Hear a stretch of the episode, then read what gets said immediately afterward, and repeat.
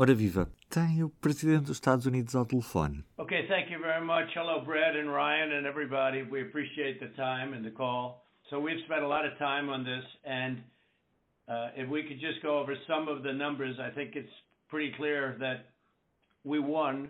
We won very substantially, uh, Georgia. Numa conversa de uma hora, este sábado, o Presidente dos Estados Unidos confrontou o Secretário de Estado da Geórgia com inúmeras acusações com teorias da conspiração sobre a eleição de 3 de novembro.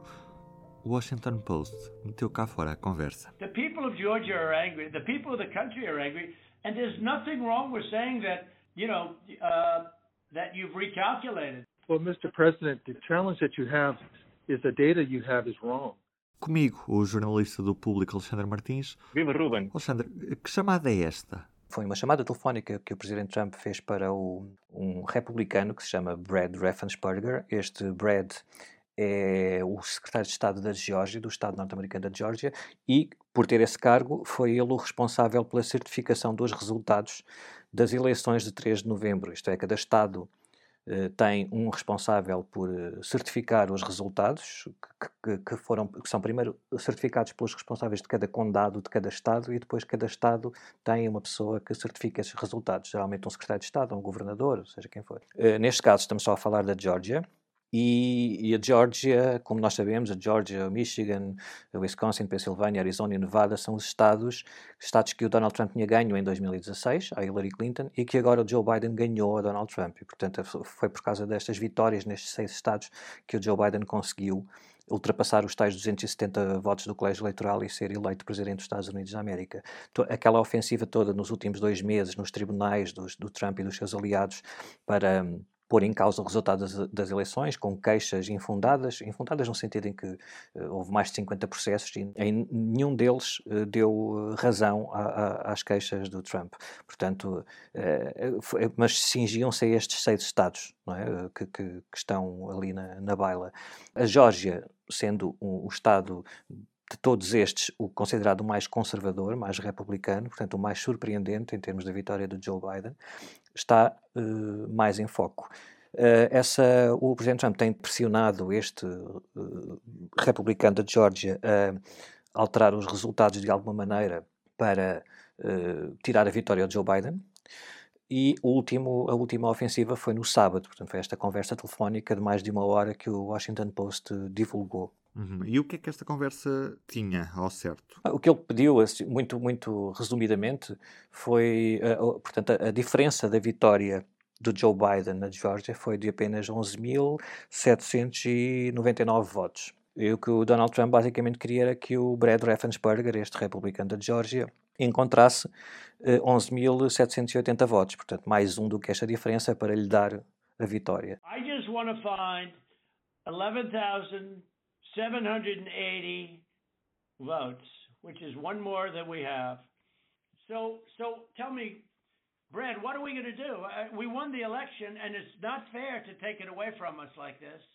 Uh, isto pode ser feito de variedíssimas maneiras mas nenhuma delas uh, legal, porque depois daquela ofensiva nos tribunais, uh, ou antes disso, os resultados, esta diferença de 11.780 votos já tinha sido confirmada numa primeira contagem, após as eleições de 3 de novembro. Depois houve uma segunda contagem, que foi uma auditoria pedida pelo próprio secretário de Estado da Geórgia, uh, uma contagem feita à mão. Portanto, esta, esta, esta passagem logo no início das contagens é muito importante, porque a contagem inicial em todos os Estados, mas no Estado de Geórgia, que é o que estamos a falar, foi feita um, através das máquinas de voto. Não é? As máquinas de voto registavam os votos e depois apresentavam o resultado. No, no, geral, o que se começou a dizer, o Trump e os seus aliados naquela altura, é que as máquinas tinham sido manipuladas e há lá uma empresa chamada Dominion, que era muito má e tinha ligações a não sei quem, o Chaves e mais não sei quê, e que, segundo eles, tinha deturpado os votos todos. Portanto, Logo a seguir, este secretário de Estado republicano na Geórgia eh, deu ordens para, para se fazer uma auditoria e essa segunda contagem foi feita à mão. Portanto, se, se nessa altura se tivesse havido de facto uma manipulação tão grosseira que, que tivesse sido essa a causa da vitória do Joe Biden, da derrota do Trump, ter-se anotado numa contagem à mão, não é? Por comparação com os resultados das máquinas.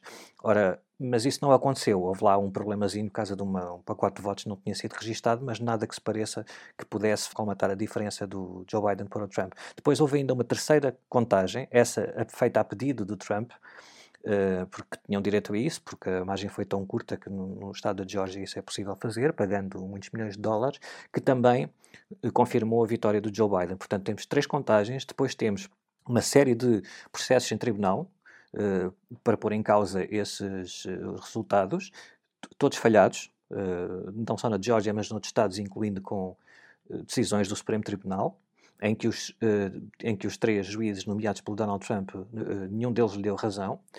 Portanto, depois de tudo isto, continuam a insistir que houve uma fraude gigantesca e que e, o que, e a razão daquele telefonema, o que o Trump tentou forçar o secretário de Estado da Geórgia a fazer foi que para, vá, vamos dizer assim, espremer lá os resultados e tal, para encontrar um número de votos suficiente que que depois eles podiam vir dizer que fizeram lá umas recontagens e afinal a vitória foi do Trump e tal. Isto, é um, isto é um, foi uma tentativa grosseira, mostra um pouco de desespero até, porque ao longo da conversa houve-se várias, houve o Trump, o Trump a pedir, quase a pedinchar, eh, a ameaçar com, com um suposto processo criminal, que ninguém sabe muito bem com que base é que iria avançar, um, a ameaçar, sei lá, tudo um pouco, uh, e ficou gravado e agora nós conhecemos esta conversa. Uh, aqui que está em causa é que há especialistas em direito que dizem que poderia eventualmente dar, dar uh, origem a um, a um, processo de crime contra o Presidente dos Estados Unidos. Isso é muito difícil porque não é consensual no, no, direito americano que um Presidente em exercício possa ser acusado criminalmente num tribunal enquanto, enquanto é Presidente. Uh, também podia dar origem a um novo impeachment, mas a 16 dias da saída, não sei qual é que é o, o ambiente para, para isso acontecer.